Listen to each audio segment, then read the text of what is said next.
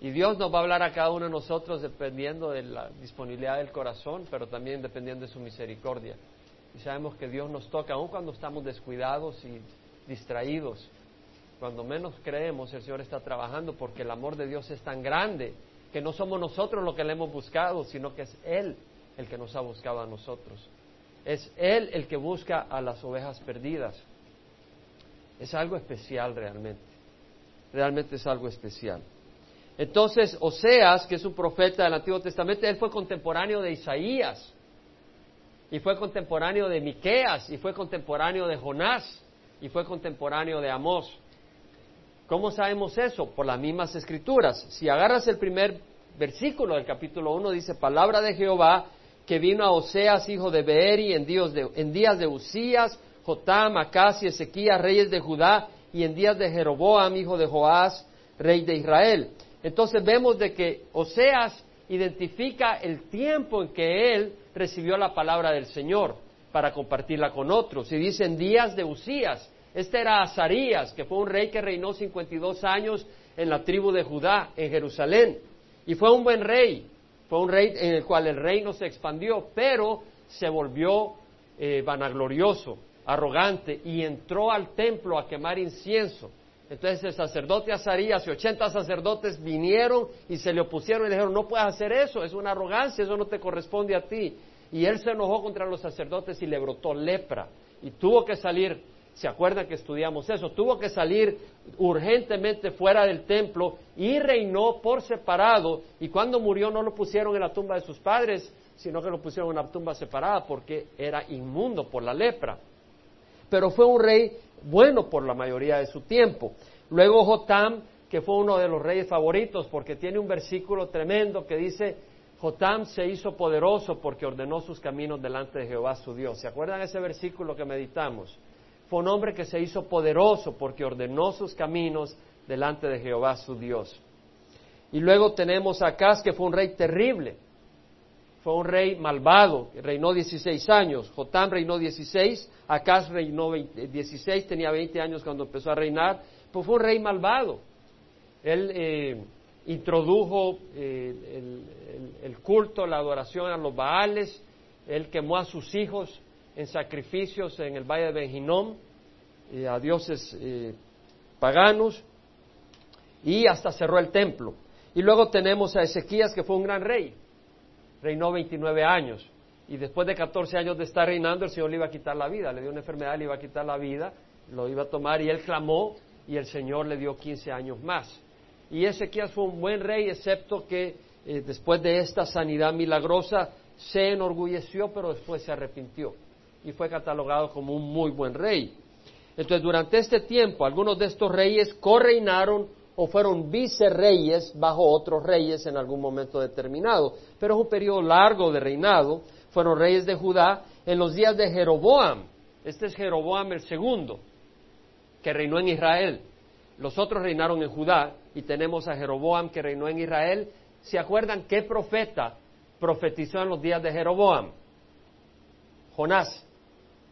Jeroboam reinó del 793 al 753 por 41 años y su siervo, el siervo de Dios Jonás, profetizó que su reinado, su, territorio se iba a extender hasta arriba y hasta el sur y se extendió hasta la puerta de Hamat al norte, arriba de Damasco y al sur al Mar Muerto. Entonces fue un reino que se extendió porque durante ese tiempo Asiria se había reducido un poco en su expansión debido a pugnas internas.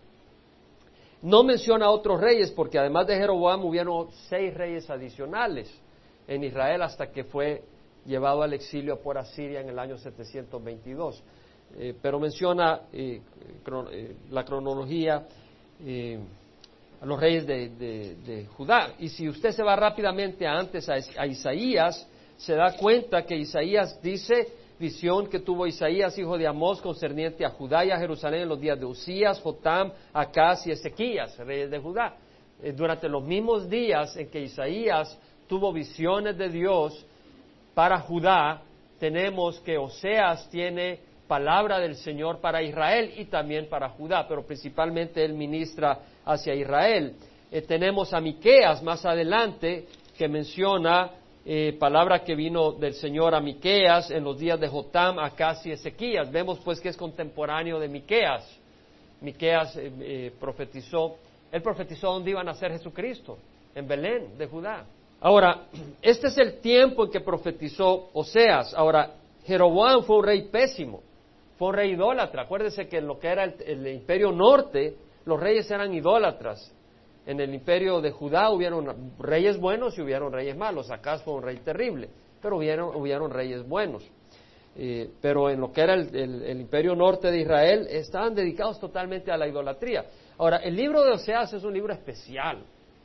Es un libro especial porque vamos a ver el amor de Dios.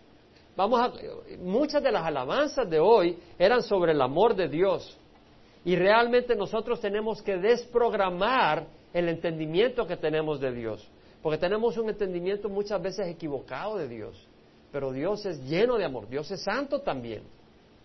Dios es santo. Y vamos a ver acá la santidad de Dios. Pero también vemos el amor de Dios. ¿Qué significa Osea? Osea en hebreo es Hoshea. Hoshea. ¿Pueden decir Hoshea?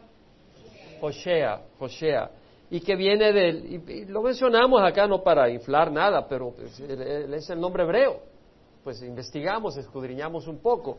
Y lo que quiere decir es libertador. Es interesante porque Osea va a representar a Dios. Dios lo va a usar a él y a su situación familiar como un ejemplo para predicarle a Israel. La relación de Oseas con su esposa y sus hijos, él la va a usar para predicarle un mensaje al pueblo de Israel. Entonces es interesante que el nombre de Oseas quiere decir liberador, porque Oseas va a representar a Dios. Y, la palabra liberador viene de una palabra hebrea que quiere decir defender, liberar, ayudar, rescatar, traer salvación, salvar, conseguir victoria. Hombre, qué bonito es que haya un liberador. Si tú nunca te has visto apretado, no, no entiendes, pero si tú alguna vez te has visto apretado, Qué bueno que haya un liberador, que haya un salvador. El carácter que aparece en la escena posteriormente es Gomer. Gomer es la mujer que Dios le manda a Oseas a tomar como esposa.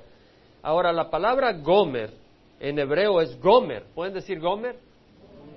No, Gomer. Gomer, con ganas. Y, y la palabra quiere decir completado.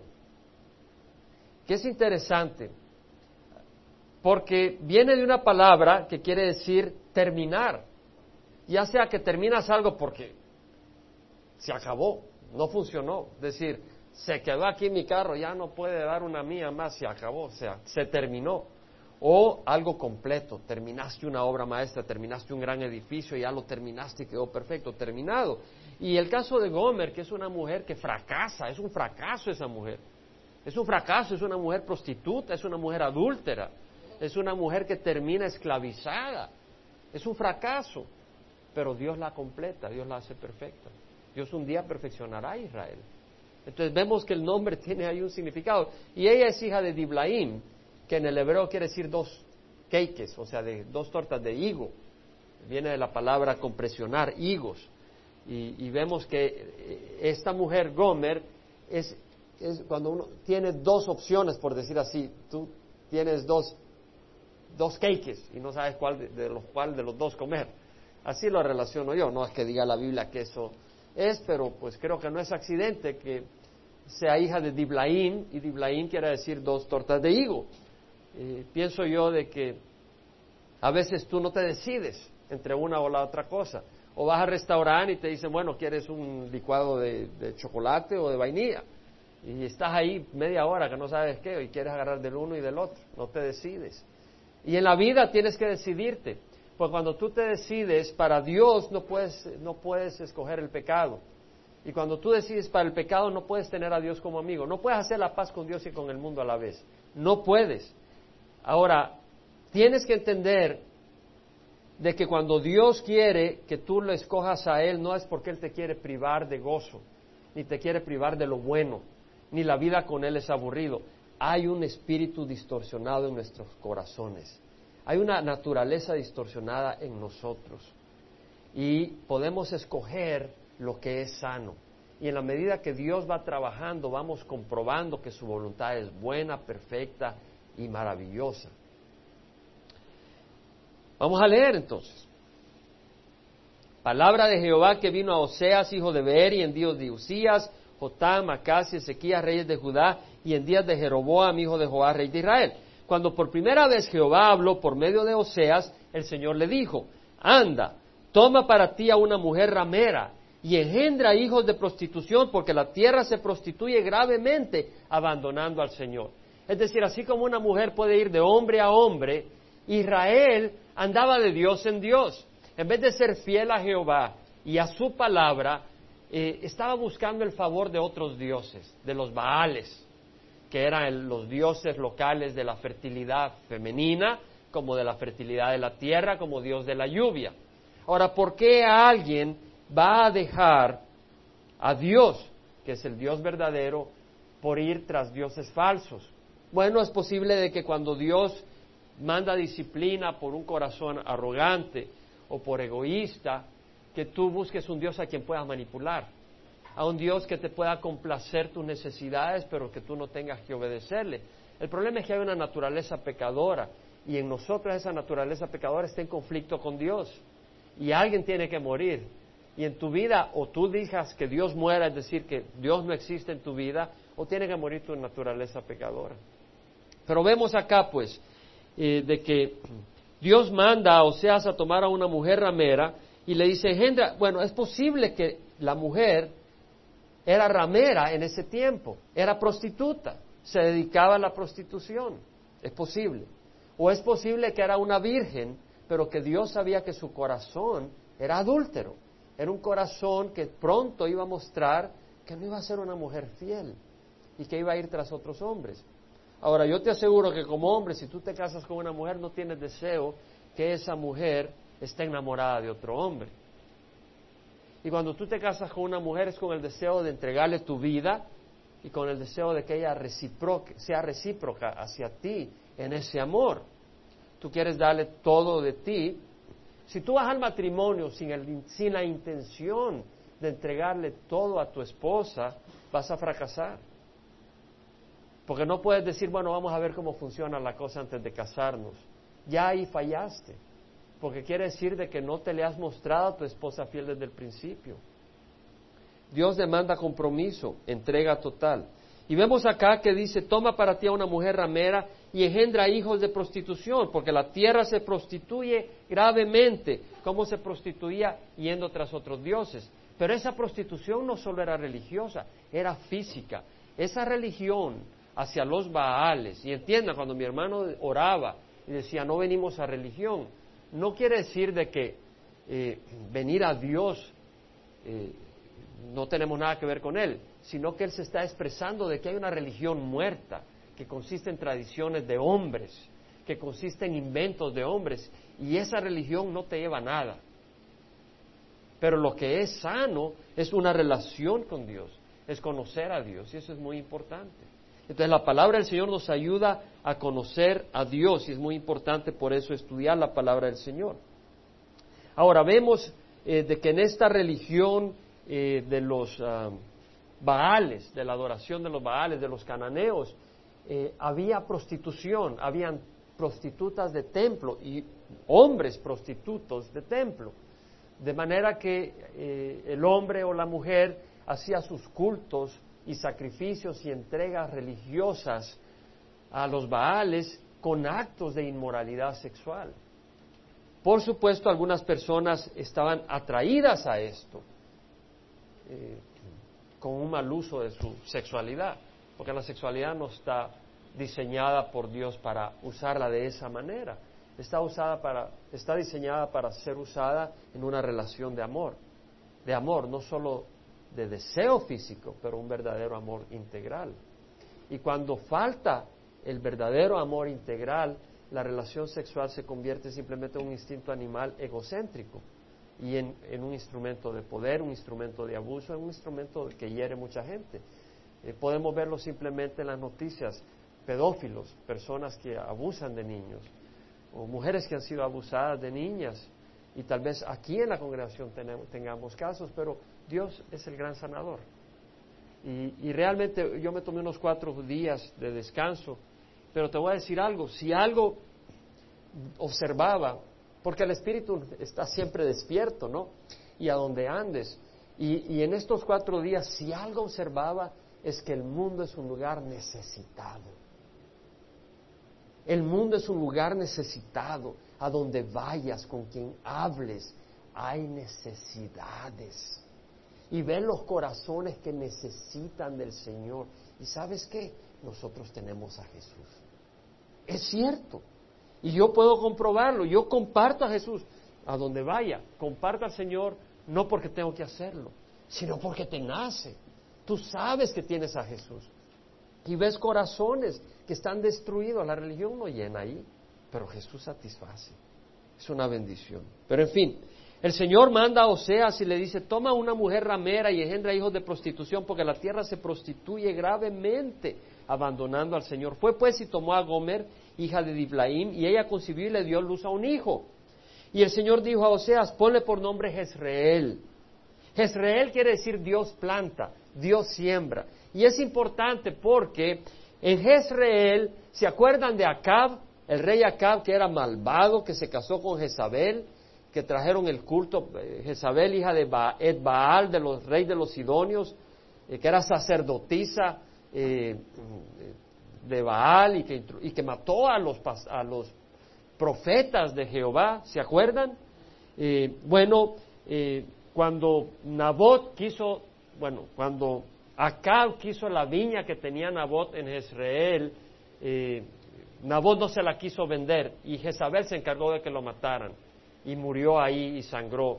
Y Dios dijo, le mandó eh, juicio a Acab y le dijo, quedarás barrido. Y Dios levantó a Jehú, que fue uno de los reyes en Israel, y Jehú hizo una gran matazón en Israel, pero se le pasó la mano.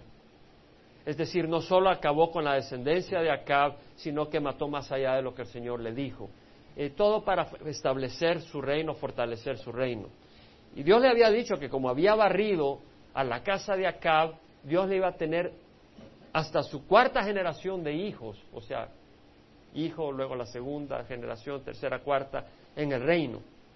Pero Dios después hace justicia porque se le había pasado la mano a, a, a, Jehú, a Jehú.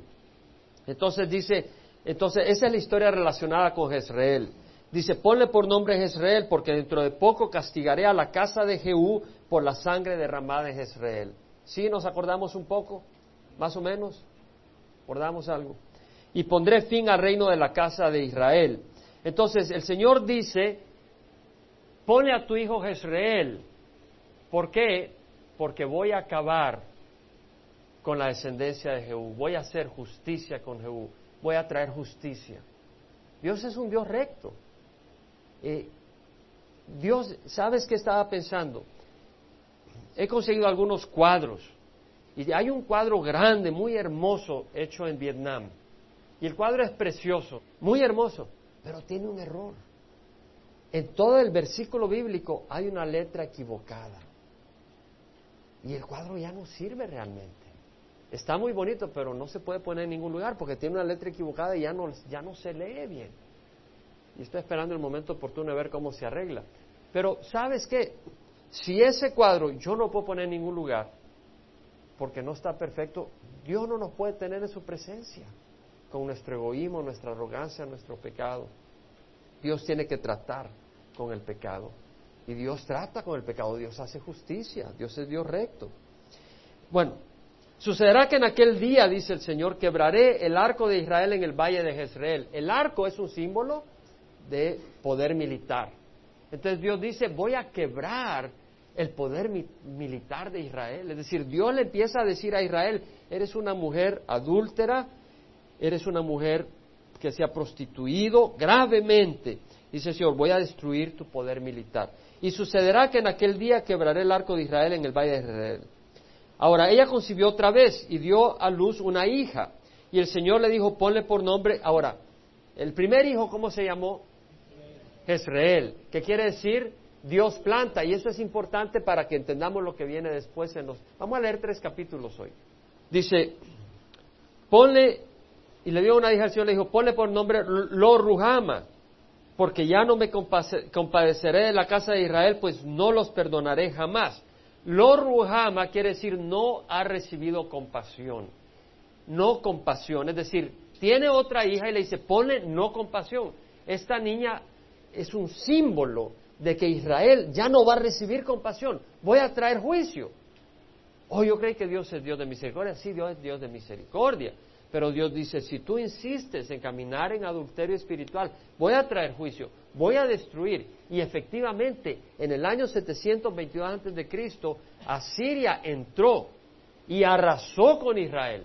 Hizo matazón y se llevó a los cautivos que sobrevivieron al exilio y los plantó en otros lugares y trajo esclavos de otros lugares y los plantó en, Israel con los pocos israelitas que habían quedado se mezclaron y formaron el grupo de los samaritanos.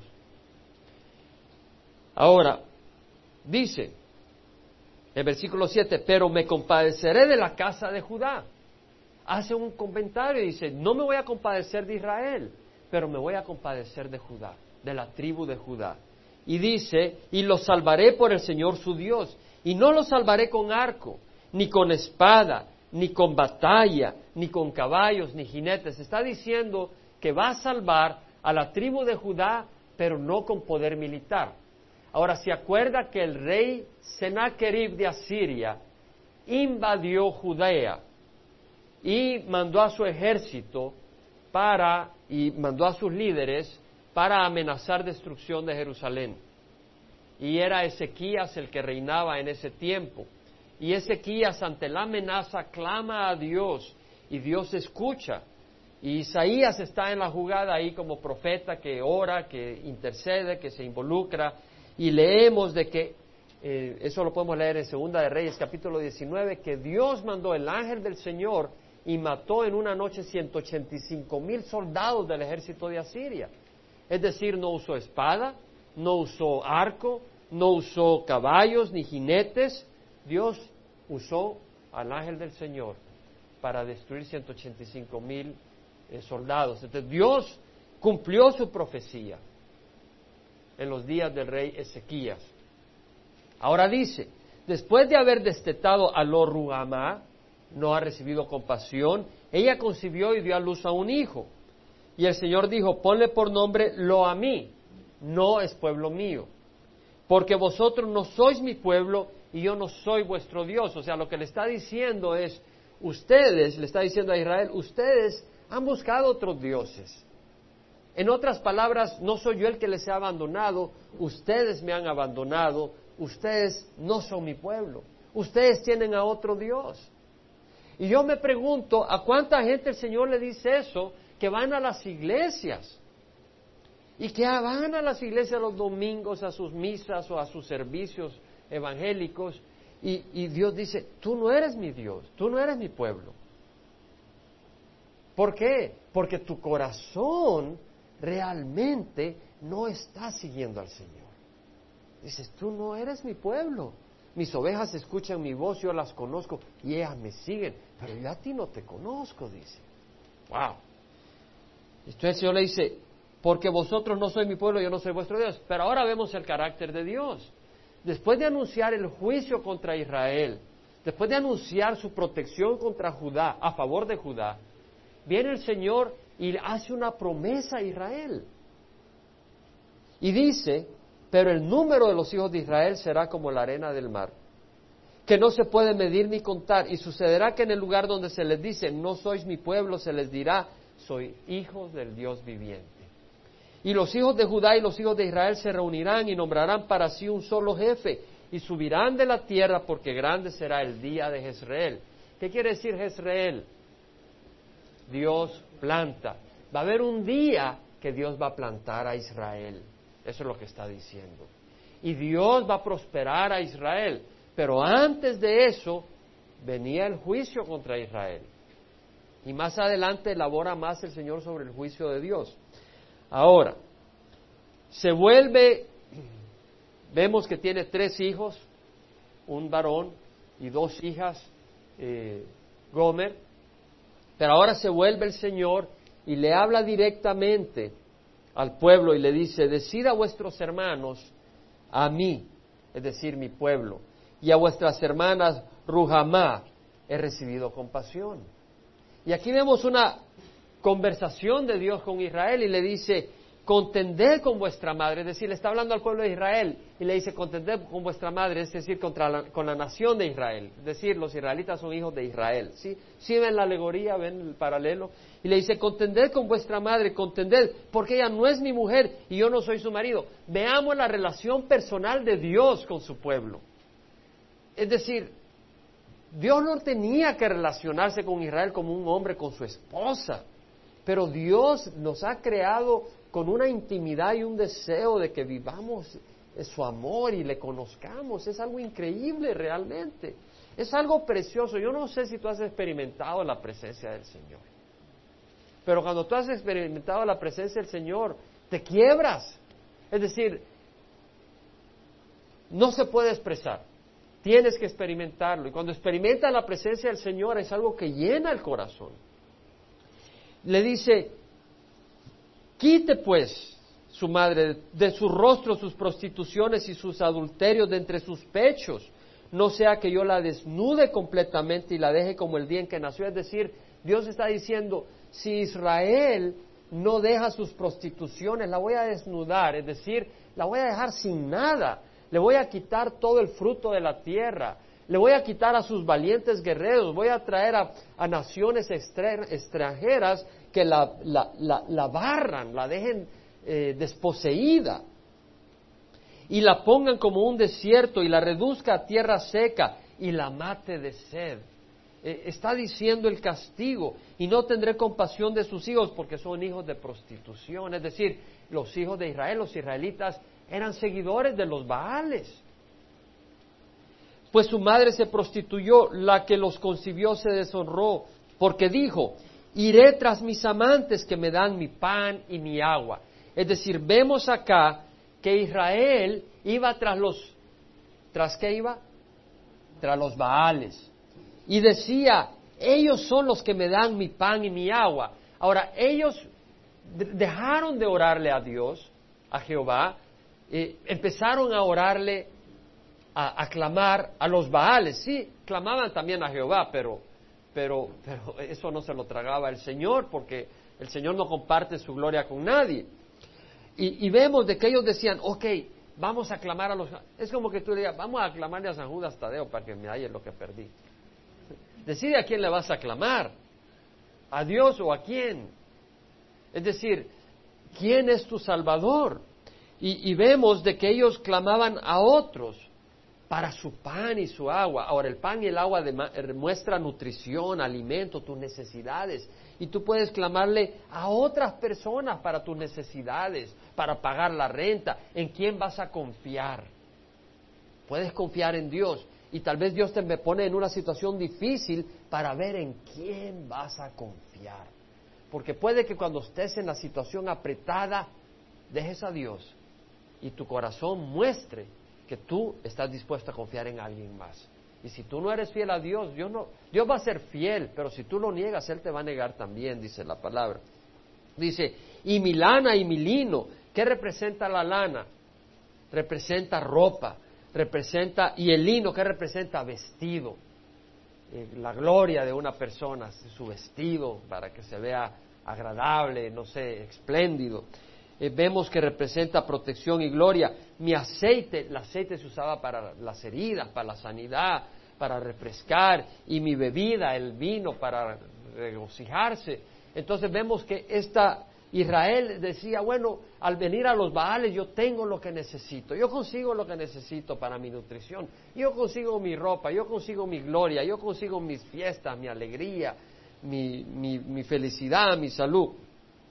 Pero dice el Señor, he aquí, cercaré su camino con espinos, levantaré un muro contra ella para que no encuentre sus senderos. Y seguirá a sus amantes, pero no los alcanzará, los buscará, pero no los hallará. Entonces dirá, iré y volveré a mi primer marido, porque mejor me iba antes que ahora. Es decir, el Señor dice, le voy a quitar todas las cosas que le han bendecido.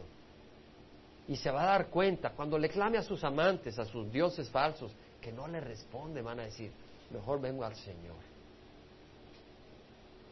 Ella no sabía que era yo el que le daba el trigo, dice el Señor, el mosto y el aceite, y le prodigaba la plata y el oro, y que ellos usaban para Baal. Tú puedes usar tu salud física. Tal vez eres un joven bien parecido, y puedes usar tal vez eh, tu conocimiento, tu apariencia, tal vez una posición en tu trabajo, algún dinero, puedes usarlo para cometer fornicación. Estás usando lo que Dios te ha bendecido, tu juventud. La estás usando para traer mal. Eso no es ser agradecido. O tal vez tú eres una mujer y tienes una apariencia agradable. Y, la estás usando tal vez, tienes salud y, juventud, y la estás usando para prostituirte físicamente. Y, y estás usando lo que Dios te da para hacer mal. ¿Y quién de nosotros no ha estado ahí? Tal vez no en esa área, pero en alguna área hemos usado lo que Dios nos ha dado, el tiempo que Dios nos ha dado, la salud que Dios nos ha dado, los recursos que Dios nos ha dado y los hemos usado para ofender a Dios. Pero han venido de Dios. Eso es, ser un eso es ser más que desagradecido. Eso es recibir de alguien que nos da y darle la espalda a Él y unirnos a su enemigo. Por eso dice, volveré a tomar mi trigo a su tiempo y mi mosto a su sazón. También me llevaré mi lana y mi lino que le di para que cubriera su desnudez. Y ahora descubriré su vergüenza ante los ojos de sus amantes. Es decir, la dejaré desposeída ante sus dioses. Y se dará cuenta que sus dioses no le responden. Nadie la librará de mi mano, dice el Señor. Y versículo 11 dice, haré cesar también todos sus regocijos, sus fiestas, sus lunas nuevas, sus días de reposo, todas sus solemnidades. Es algo así como cuando el Señor viene y ve la Semana Santa en Latinoamérica. Yo creo que es, una eh, es algo aborrecible para el Señor. Yo sé porque yo he estado ahí. Hemos celebrado la Semana Santa y no estoy hablando de mi familia ni mucho menos, pero yo sé que en la Semana Santa hacemos fiestas las hacemos el domingo de resurrección o las hacemos el sábado de gloria. El viernes nadie se mete en el agua porque no va a hacer que te ahogues. En serio, hay temor de Dios.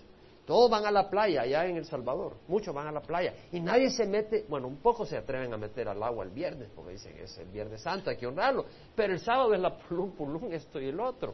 Y, y realmente yo creo que para Dios es aborrecible porque hay fornicación, hay adulterio, hay borrachera.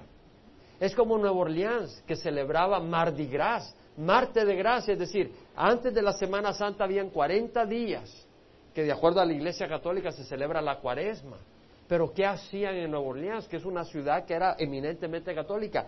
Antes del miércoles de ceniza, aventaban una orgía en toda la ciudad que se llamaba Marte de Gracia y decía, celebremos la gracia porque mañana tenemos que empezar la cuaresma. Y había orgías, había homosexualismo, había fornicación rampante en la ciudad, una gran inmoralidad, una gran inmoralidad. De hecho, en el folleto que hemos escrito hace años, celebremos la Semana Santa como le agrada a Dios, menciono el caso del desorden en Nueva Orleans. Y yo creo que realmente Katrina no es un accidente.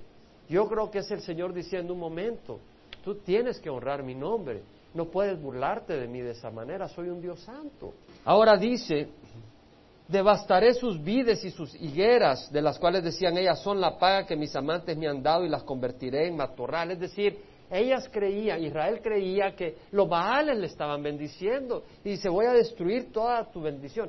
Dios en su amor, tú puedes andar en tu idolatría, tú puedes andar en tu desorden y Dios en su amor empieza a cerrar todas las bendiciones y empiezas a decir, ayúdame Señor.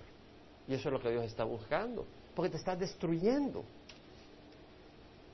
La castigaré por los días de los Baales, cuando ella les ofrecía sacrificios y se adornaba con zarcillos, aritos y joyas, y se iba tras sus amantes y se olvidaban de mí, declara Jehová.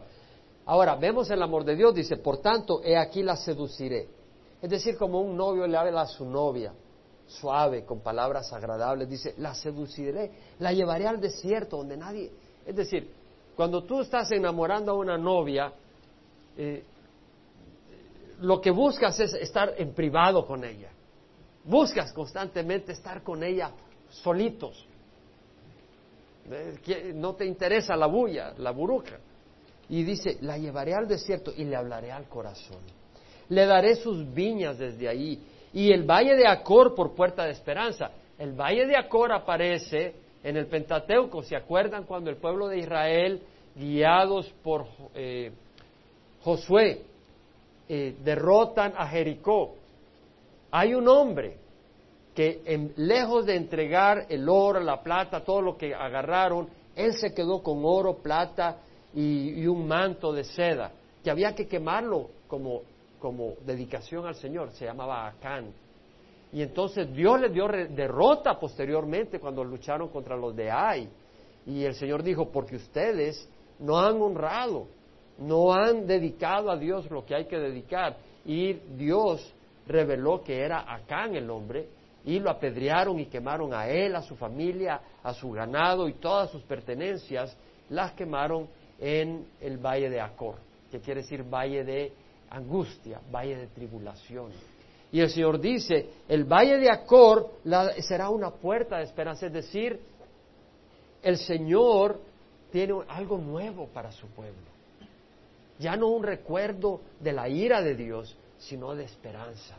Los lugares que fueron de ira van a ser lugares de esperanza. Dice, ahí cantará como en los días de su juventud, como en el día en que subió de la tierra de Egipto. Sucederá en aquel día, declara Jehová, que me llamará Ishi. Ishi quiere decir mi esposo. Es decir, Israel me llamará mi esposo. Y no me llamará más Baali, que quiere decir mi Señor, porque el término mi Señor se relaciona con el término Baal, y ellos adoraban a los Baales y dice, ya no me llamarás Baali, quitaré de su boca los nombres de los Baales y nunca más serán mencionados por sus nombres. En aquel día haré también un pacto por ellos con las bestias del campo. Cuando el Señor establezca su reino, va a quitar la agresividad de las bestias, de los leones, de los tigres, de las culebras, eh, con las aves del cielo y con los reptiles de la tierra. Quitaré de la tierra el arco, la espada y la guerra. Quitará la guerra el Señor en la tierra. Traerá paz el príncipe de paz. Y hará que ellos duerman seguros. Israel estará seguro por primera vez realmente. Te desposaré conmigo para siempre, sí te desposaré conmigo en justicia y en derecho. Es decir, Israel estará como una esposa ante el Señor gozando de justicia. Va a haber justicia en la tierra derecho, es decir, va a haber rectitud, no inmoralidad. En misericordia y compasión somos imperfectos y cuando entre Israel a la tierra prometida, cuando sea el milenio, eh, los que se quedan, que entran a tomar y van a estar reinando bajo el Señor Jesús, vamos a estar reinando nosotros con el Señor también. Eh, Dios tendrá misericordia y compasión de ellos, porque ellos no van a haber sido perfeccionados como nosotros. Nosotros cuando venga el Señor o cuando moramos, después el Señor resucita un nuevo cuerpo, pero ellos entran a la tierra prometida, los que se queden después de la tribulación y entran a la tierra prometida con sus cuerpos imperfectos y requieren la compasión y la misericordia de Dios también ellos. Y dice, habrá misericordia y compasión, te desposaré conmigo en fidelidad y tú conocerás a Jehová. Sucederá en aquel día que yo responderé, declara Jehová, responderé a los cielos, es decir, mandaré que los cielos den agua. Y ellos responderán a la tierra, es decir, la tierra clama por agua para sus cosechas. Y la tierra responderá al trigo, es decir, el trigo necesita que la tierra le responda. Y entonces la tierra le clama a los cielos y el cielo le clama a Dios por agua. Es una figura eh, de lenguaje que refleja que Dios va a bendecir la tierra para que el trigo, el mosto y el aceite se produzcan. Y ellos responderán a Jezreel. ¿Quién es Jezreel?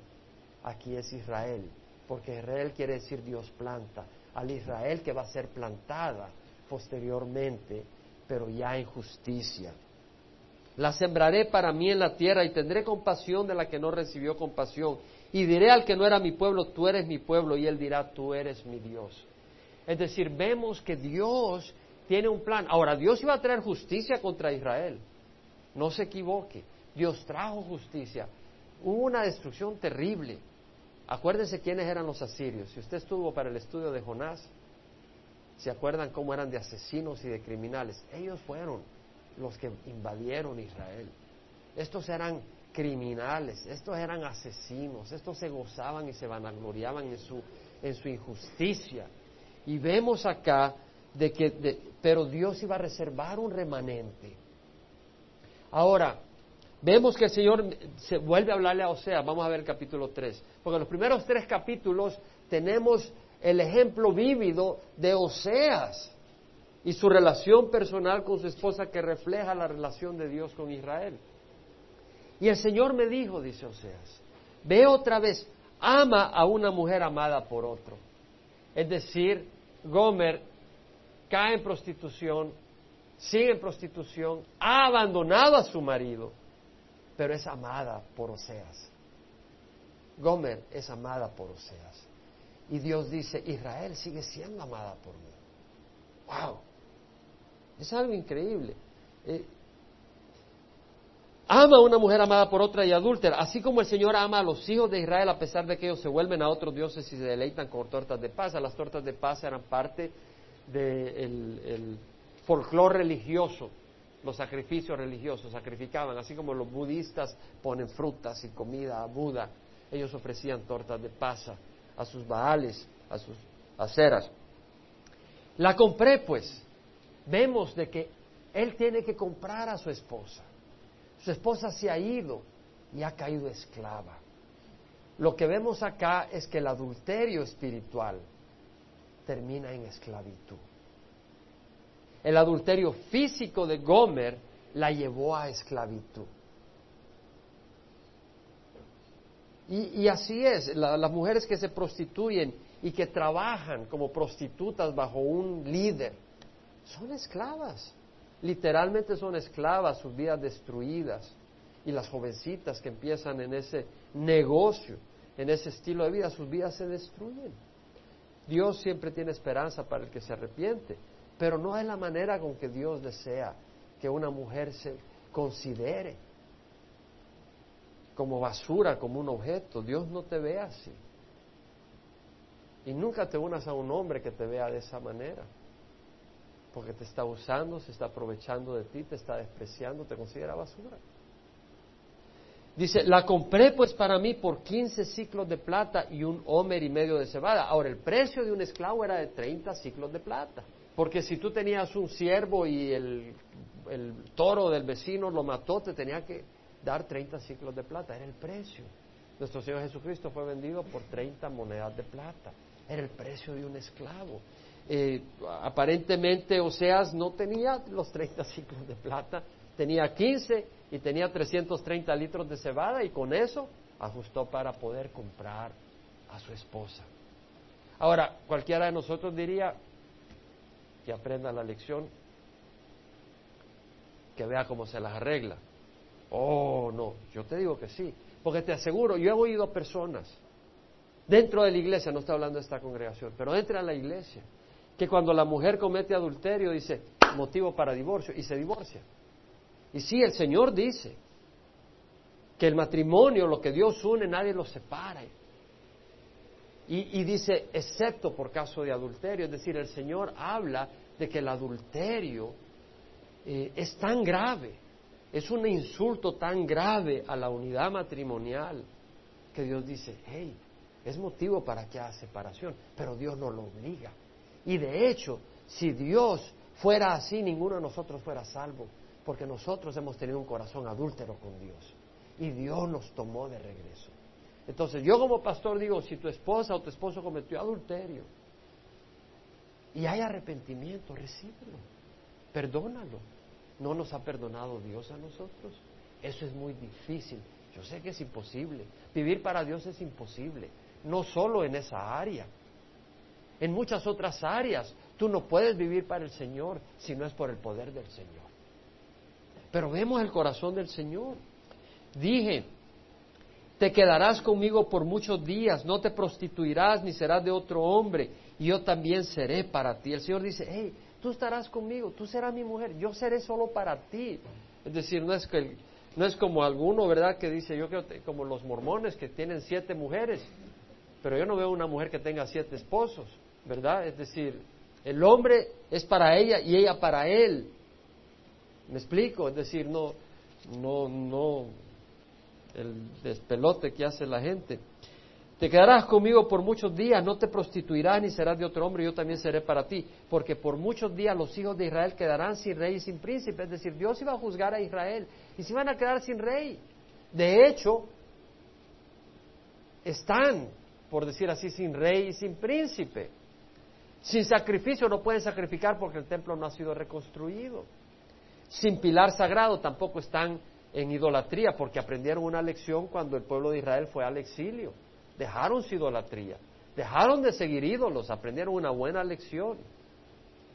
Y sin éfod y sin ídolos domésticos, dejaron la idolatría. Pero después los hijos de Israel volverán y buscarán al Señor su Dios y a David su rey, y acudirán temblorosos al Señor y a su bondad en los últimos días.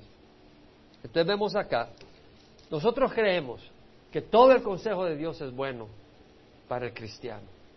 Entonces agarramos de Génesis a Apocalipsis, ¿verdad? Y entonces el libro de Oseas es uno de los libros proféticos que tiene bellas enseñanzas. Y podemos aprender de estas enseñanzas. Hay varias cosas que no voy a eh, entrar en, gran profundidad, pero dentro de esto vemos varias cosas. Una, eh, así sumarizar algunas seis cosas brevemente. Voy a pedir unos cinco o diez minutos de tiempo. Uno, Dios no deja impune al que use su nombre para hacer el mal. Jehú hizo matazón. Si tú buscas en, Reyes, Jehú hizo una matazón más allá de lo que Dios le había ordenado. De hecho, mató a toda la familia y la descendencia de Ocosías, rey de Judá, y, mató a Ocosías cuando fue a ayudar a Joram, rey de Israel. Ah, Dios no deja impune al que use su nombre para hacer el mal. Y, se usa el nombre de Dios para hacer el mal. En las, en las cruzadas se usó el nombre de Dios para hacer el mal. Porque, bueno, cuando se conquistó América, se hizo matazón de indígenas en nombre de Dios. ¿Verdad? Hoy que estuve en México, estos cuatro días que estuve en México, eh, hablé con personas indígenas de distintos lugares y yo estaba fascinado, realmente, cuando vienes al Señor la vida cambia, hermanos. Porque los que son turistas pasan y ven las cosas como que son comercio. Pero cuando tienes al Señor hay una riqueza que Dios te da en la gente, poder conocerles, conocer su... Eh, es algo especial, realmente especial. y ver y, bueno, lo que se le hizo a los indígenas en nombre de Jesucristo. No tiene sentido. O lo que se le hizo a los judíos en nombre de Jesucristo. Ustedes mataron a Jesús. Entonces los expulsaron, los mataron, los hacían en nombre de Jesús. Y nosotros podemos hacer cosas en nombre de Dios que no son de acuerdo a Dios. Las podemos hacer. Basta que el Señor nos abra la mente. Nosotros podemos conocer a Dios y el Evangelio de Salvación, pero no es motivo para que desprecian a los pecadores. Hay personas que escuchan el Evangelio y dicen, ¿cómo no? Gloria al Señor. Y ya después ves a una prostituta o ves a alguien que es homosexual y lo desprecias. Porque tú ya sabes, tú eres bueno. Sabes, tú estás en el nombre del Señor siendo una abominación para el Señor. Porque esa persona, ese hombre, esa mujer necesita la misericordia de Dios. Allá en Cuba, en un lugar nos quedamos en la casa de un homosexual, así como lo escucharon. Y realmente el Señor abre mi corazón. Íbamos con Ezequiel, mi hermano, y le ministramos a ese hombre. Le ministramos y ministramos en esa casa a los que estaban ahí. Ministramos y ministramos. Yo dije, por fe, esta casa un día va a ser un templo de alabanza. Y ese hombre se dio cuenta, porque yo le hablaba de Jesús desde el principio, pero no para condenarlo, jamás para condenarle, y sintió mi afecto, un afecto sano y limpio en Cristo Jesús, que sé que cada corazón tiene hambre por recibir eso. Pero nosotros podemos ser legalistas, ¿verdad? Eh, yo conozco al Señor, yo, yo sigo la ley, yo soy bueno, mira este cómo anda los aretes, esta mujer usa lipstick o ese hombre usa perfume, ¿verdad? Y, empezamos a despreciar a la gente por eso, por las cosas externas, o usa tatuaje. Yo no te digo que yo no me pongo tatuaje, no necesito tatuaje. Pero si, si, usas tatuaje, no por eso te voy a despreciar. Mi propio yerno está lleno de tatuajes. y le amo igual. No le amo más porque tenga tatuajes, ni le digo que se los quite. No, no está difícil. Hoy tiene la tecnología que te los quita, sí, te los quita rápido. Ahora, la palabra de Dios no se da tampoco para que la usemos como piedras, ¿verdad? Y, y te cayó, te cayó mal fulanita, y le tiras el golpe con la palabra de Dios. Isaías 7:23 dice así, o Deuteronomio tal y tal dice así, y, no lo estás usando en el amor del Señor. Y entonces es una pelea con la palabra de Dios. Eso es usar el nombre de Dios para hacer el mal. ¿Verdad? Ahora, otro, Dios es santo y no pospone su juicio para siempre. Dios le dijo a Israel, se acabó.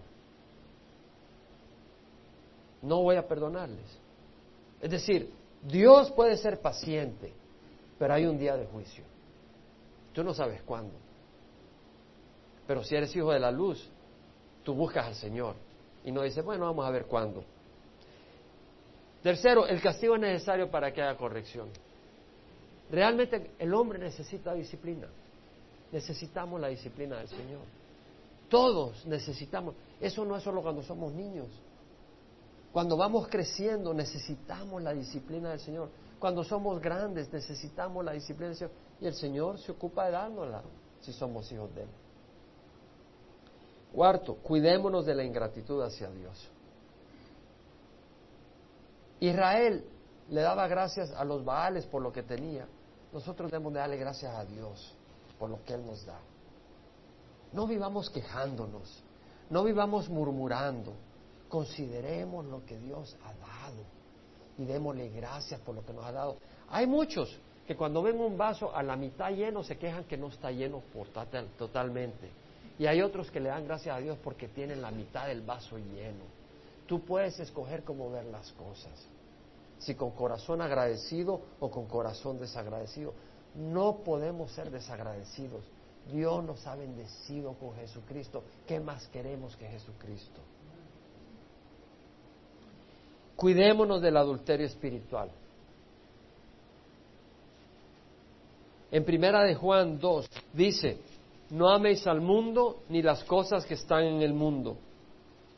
Si alguno ama al mundo, el amor del Padre no está en él. Cuando habla al mundo no está hablando a las personas, sino el sistema de este mundo. Es decir, tú te puedes dejar guiar por las cosas de este mundo, por la avaricia de este mundo, por la arrogancia de este mundo. Y el Señor dice, no améis al mundo, ni las cosas que están en el mundo. Hay una naturaleza nuestra que ama al mundo, amén o, no.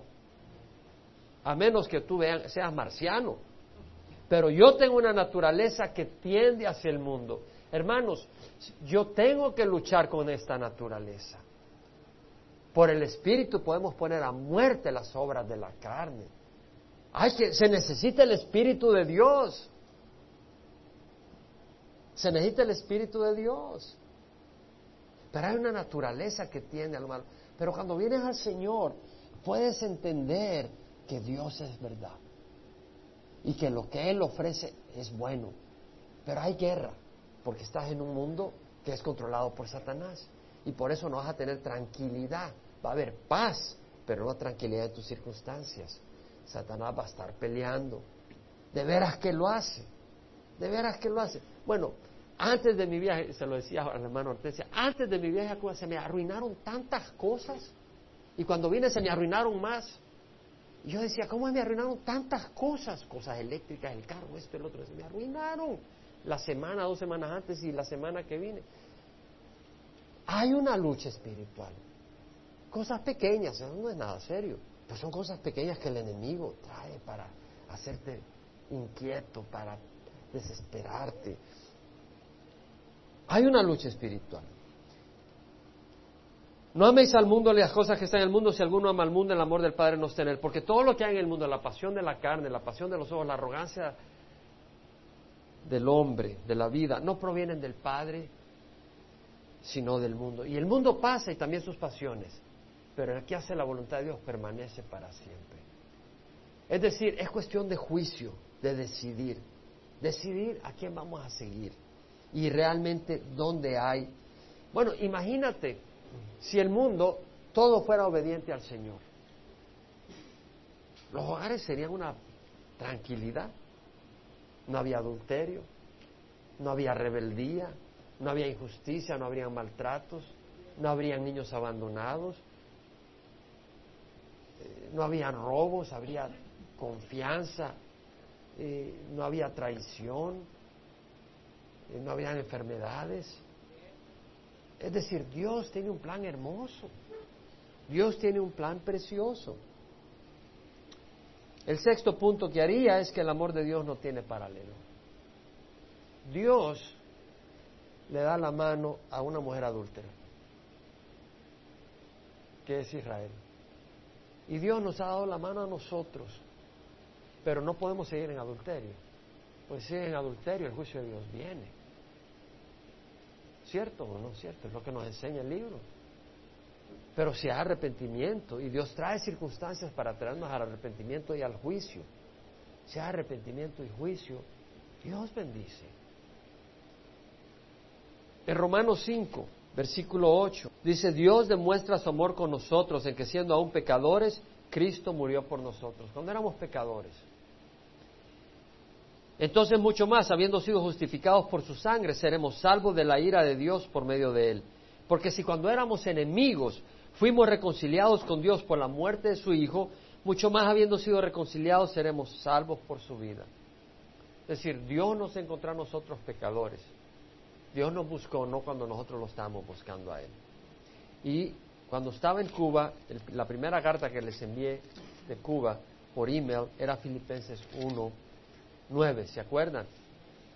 Y, es, y son versículos tremendos, donde Pablo dice, esto pido en oración, que vuestro amor abunde más y más en conocimiento verdadero y en todo discernimiento a fin de que escojáis lo mejor.